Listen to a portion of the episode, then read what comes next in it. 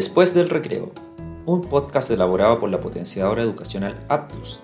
Aquí nos sentamos a analizar prácticas de enseñanza y aprendizaje basadas en investigación de calidad y experiencias educativas exitosas.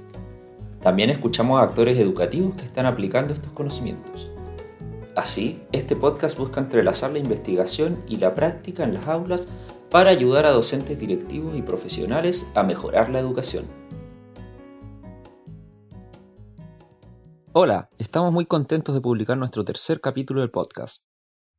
Esta vez les compartiremos una conversación que tuve con Juan Cristóbal Castro, quien es bioquímico de la Pontificia Universidad Católica de Chile, doctor en educación de la Universidad de Nueva Gales del Sur en Australia, actualmente es profesor asociado de la Universidad Birmingham y recientemente trabajó como investigador asociado del Centro de Investigación Avanzada en Educación de la Universidad de Chile, indagando sobre procesos de aprendizaje en áreas de ciencia y tecnología, desde un enfoque científico en base a la teoría de la carga cognitiva fundada por el psicólogo educacional John Sweller, en base a una serie de teorías ampliamente aceptadas sobre cómo funciona el cerebro humano a la hora de aprender.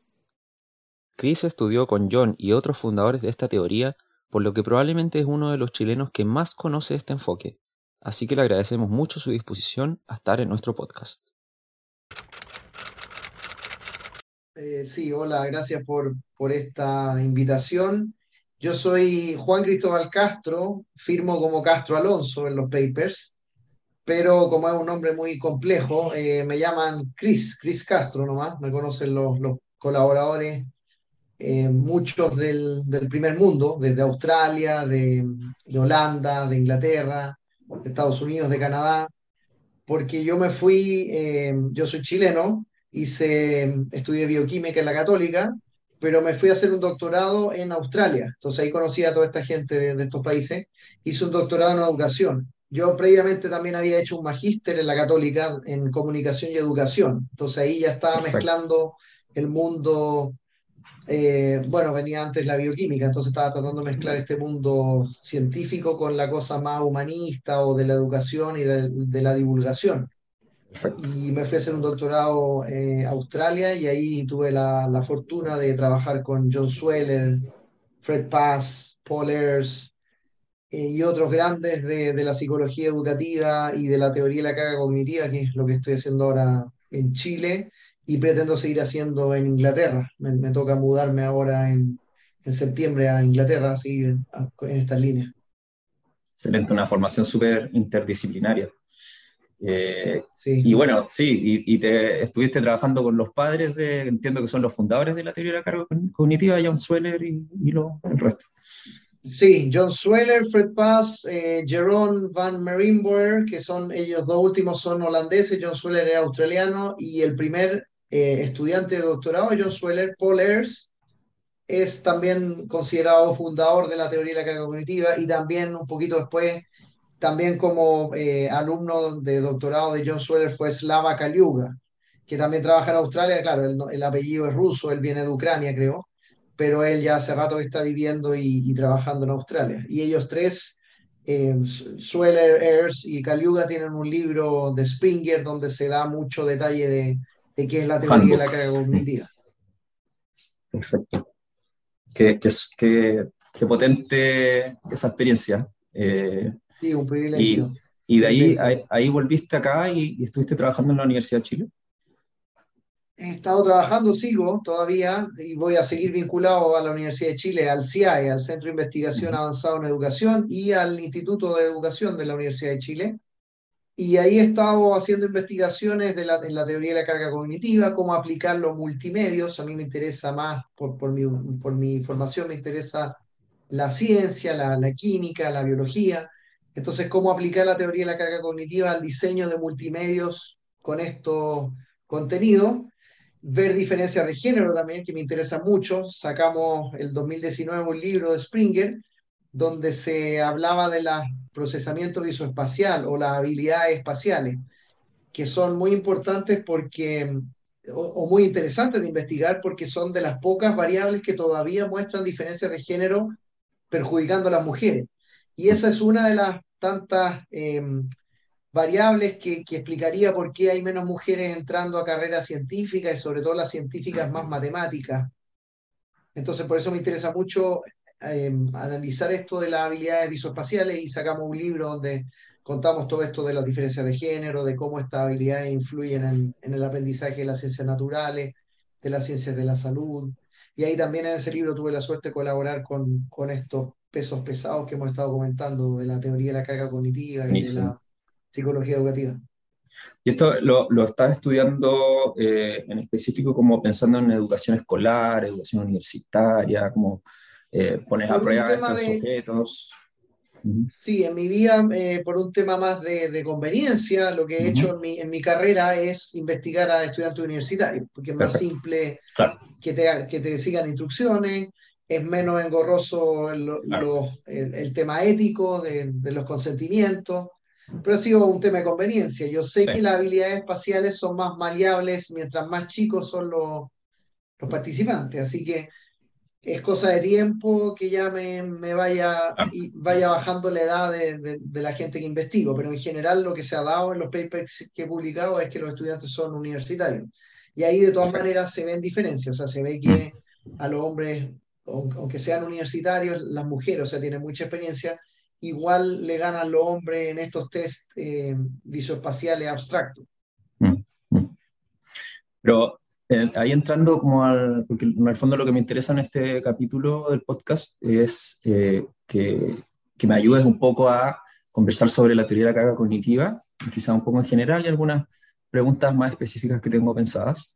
Eh, y lo primero que te preguntaría es, ¿cómo o qué crees tú de, qué tanta aplicación tiene la teoría de la carga cognitiva digamos, en general. O sea, esto mismo que por eso te estaba preguntando, claro, lo, estudias en, estudiantes universitarios, pero será igual de aplicable en, los niños escolares, etcétera, pensando en que, bueno, de lo que yo conozco de la teoría de carga cognitiva, es una teoría que trata de, definir o de modelar cuál es la arquitectura mental, digamos, de, los seres humanos. O sea, en general debe, ser una arquitectura bien parecida, pero probablemente con alguna eh, diferencias útiles, ¿no?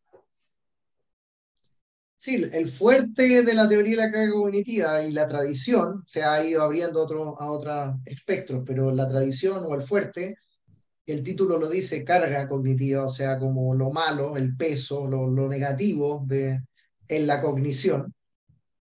Entonces el fuerte se da en novatos, en niños, en, eh, en cerebros que tienen poca información ahí después podemos hablar de eso, pero en el fondo hay una gran diferencia entre alguien que sabe y alguien que no sabe.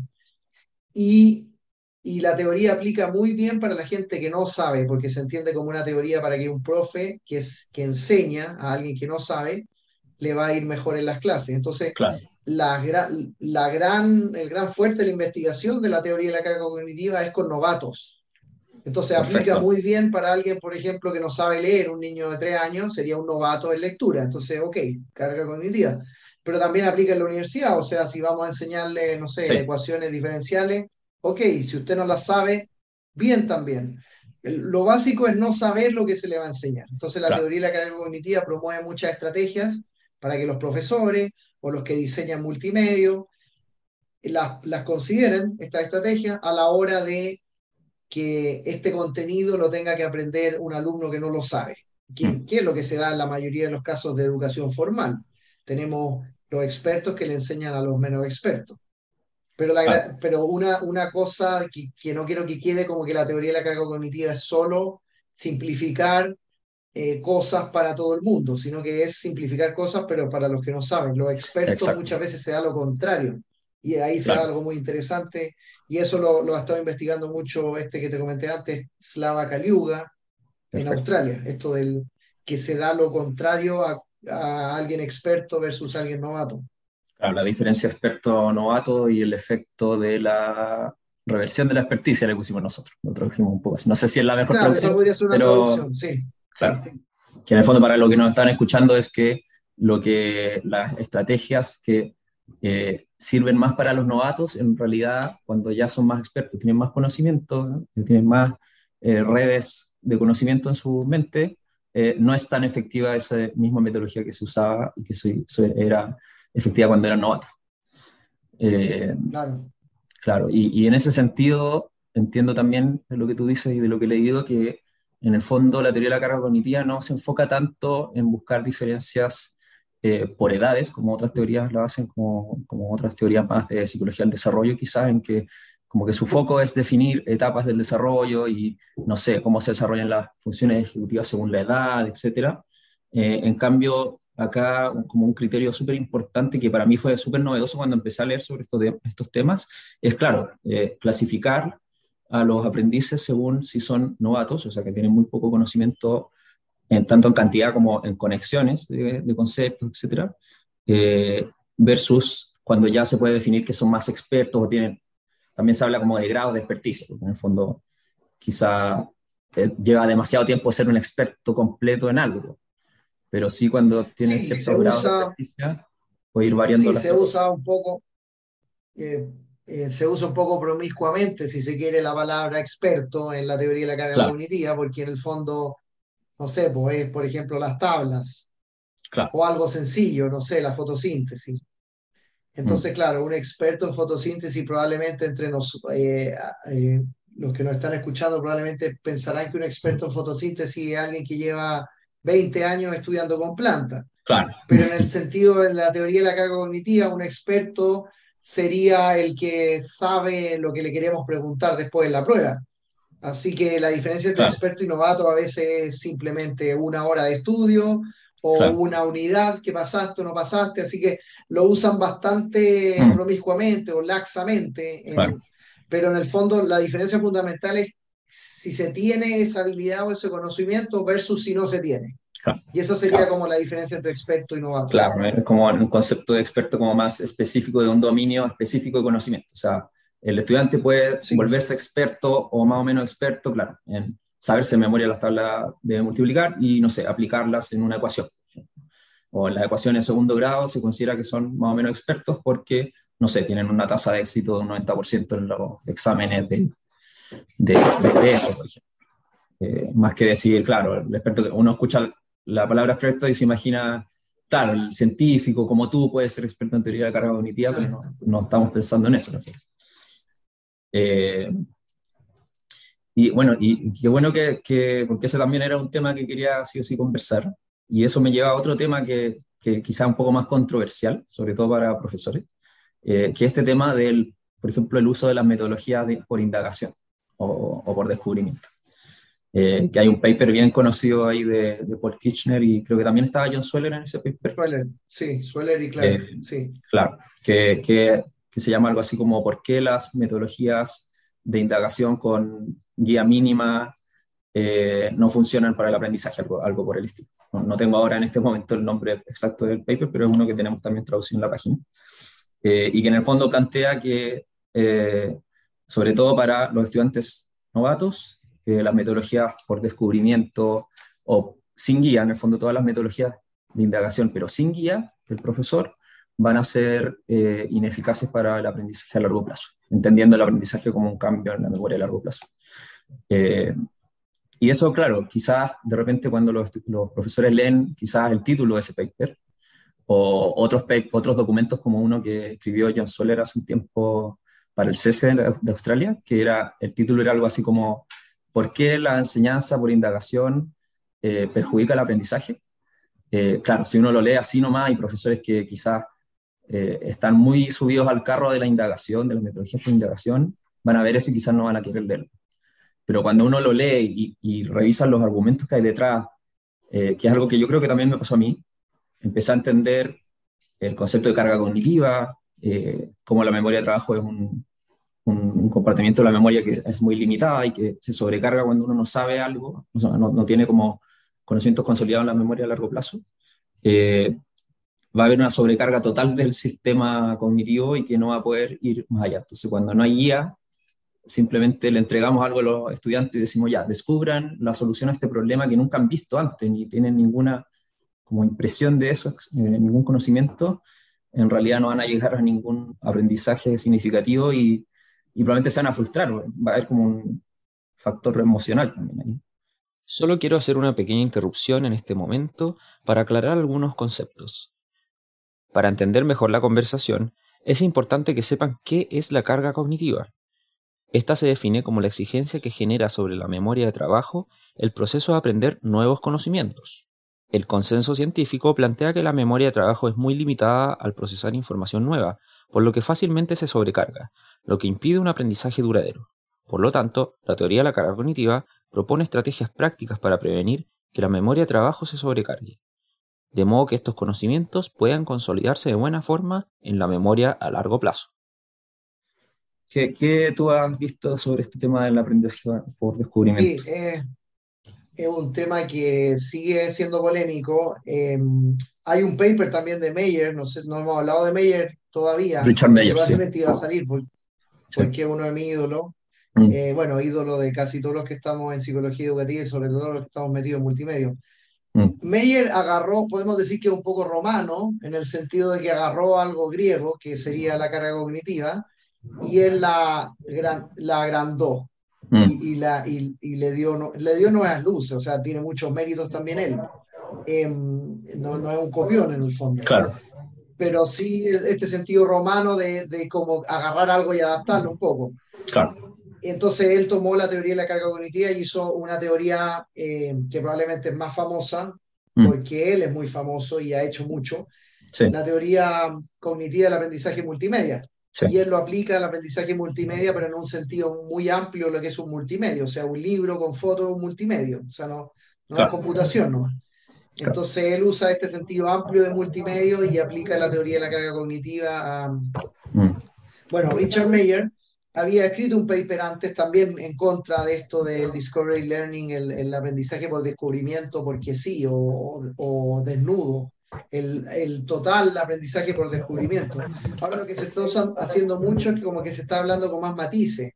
Mm. Aprendizaje por descubrimiento guiado o aprendizaje guiado, eh, eh, no sabía traducir los términos, pero ya no se usa tanto esto que quizás estuvo muy de moda en los 90, que era como el, el aprendizaje por descubrimiento, así, ¿no? Y que era un poco lo que dices tú, se le da a un grupo de niños ya, acá tienen un problema, resuelvan. Mm. Eh, como asumiendo que los niños son eh, eh, un poco pensando que es un científico experto tiene que hacer lo mismo. Estoy, estoy hablando de la ciencia.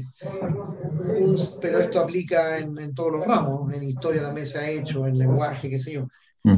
Mm pero como pensando que hay un grupo de científicos, cuando se enfrentan a un problema así, se juntan y lo solucionan entre ellos, conversando. Mm. Y van iterando la respuesta y logran una respuesta perfecta. Claro, como tratando de reproducir lo que hace el profesional científico y como pensar que, que así es la misma forma que, que, aprenden los niños, que deberían aprender de la misma forma en que trabajan los científicos. Y un poco también eh, como hay, un, hay, hay, una especie de ideología o de, de mirada media anticolegio, o sea, como anti-institución, así como eh, las cosas se aprenden afuera del colegio, lo que de verdad funciona se aprende afuera, sin los profesores, mm. la creatividad. Mm.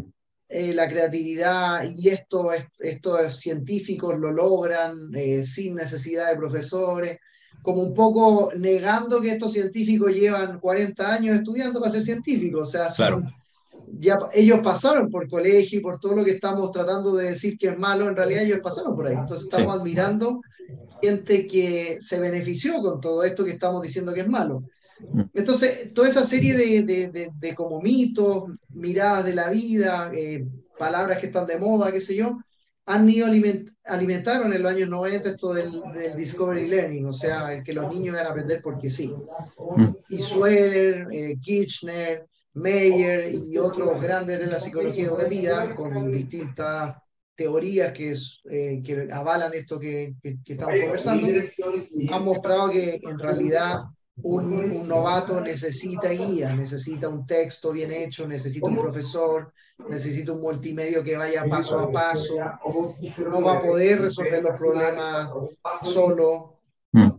Mm. Y, y, también en ese paper que tú comentas de, Kirchner y Sweller, y Clark, creo que era el tercero, eh, comparan, eh, ese paper es un review de muchas comparaciones entre cosas que funcionaron y cosas que no.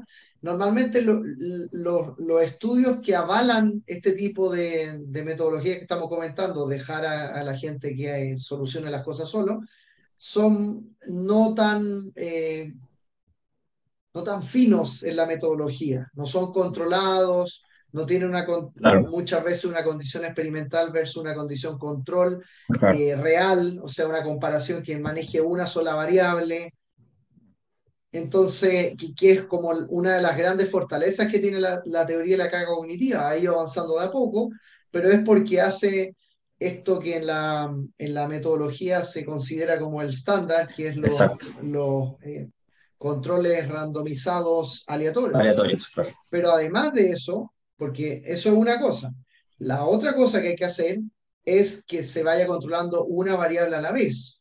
Entonces, por eso avanza lento la teoría de la carga cognitiva, pero John Sweller es muy crítico de esto, muy crítico de estos típicos papers de educación que comparan eh, la metodología de Juanito con la metodología de Pedrito. Ya, ok, nos damos cuenta que la de Juanito es mejor, pero en realidad no tenemos idea por qué. Porque hay 40 variables. No se ha operacionalizado qué es lo que se quiere ver, ni, se, ni qué se quiere comparar, etc. Entonces, eh, en ese paper critica mucho que, que la gente, que, o, los autores o los papers que muestran que, la, que esta Discovery Learning, este aprendizaje por descubrimiento es bueno, en realidad han tienen errores metodológicos que los otros papers que muestran que el Discovery Learning es malo no lo tienen. Entonces, mm. Meyer también en esa línea, en, este paper que te estoy comentando, que es como de dos años antes, del 2004 creo que. Aquí, Chris se refiere al artículo de Richard Meyer que podríamos traducir como ¿Debería existir una regla de tres argumentos contra los métodos de descubrimiento absoluto? Este investigador da cuenta de distintas propuestas instruccionales que fueron populares en los años 60 a 80 y que se basaron en un descubrimiento con un mínimo acompañamiento de parte de los docentes.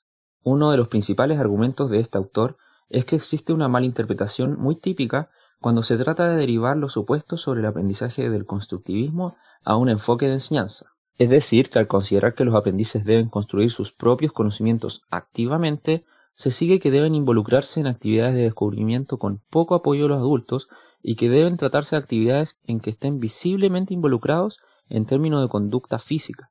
Sin embargo, Meyer denomina a esto como la falacia de la enseñanza constructivista. Efectivamente, los estudiantes deberían ser activos cognitivamente en su aprendizaje, sus mentes deben involucrarse, pero esto puede ocurrir leyendo un libro, escuchando una cátedra o en otras instancias que en apariencia no son activas. Lo importante es que haya actividad cognitiva.